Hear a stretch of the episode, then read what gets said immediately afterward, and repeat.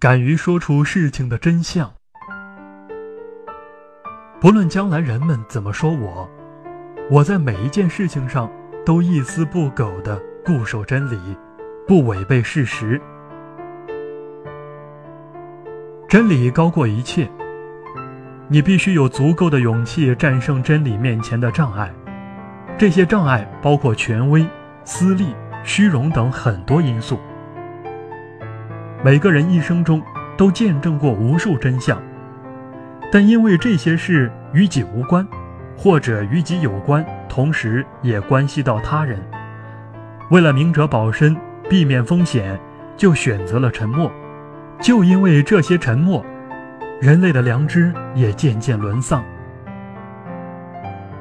神父很苦恼，事情的起因是由于一个男人在他面前做了一次忏悔。实话相告，我是个杀人犯。那男人坦白说，他是一起杀人案中真正的凶手，而该案的嫌疑犯已被逮捕并判处死刑。神父本应该向警察局报告这件事的真相，可是他的教规严禁将忏悔者的秘密泄露他人，他不知如何是好。如果就这样保持沉默，一个无辜的人即将冤死，这会使他良心不安。但是要打破教规，这对于发誓将一生献给上帝的他来说，无论如何他也做不到。他陷入了进退两难之中，最后，他决定保持沉默。于是，他来到另一个神父的面前忏悔：“我将眼看着一个无辜的人被处死。”他陈述了事情的来龙去脉。这位神父朋友也为难了，想来想去，他也决定保持沉默。为了逃避良心的谴责。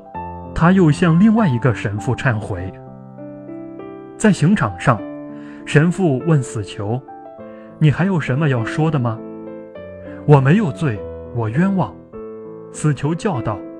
“这我知道。”神父回答：“你是无辜的，全国的神父都知道。但是，我们有什么办法呢？”神父为了不受教规的处罚而放弃了对真理的遵从，而代价就是一个无辜的人走向刑场。真理是一个崇高的字眼，需要崇高的心灵去维护。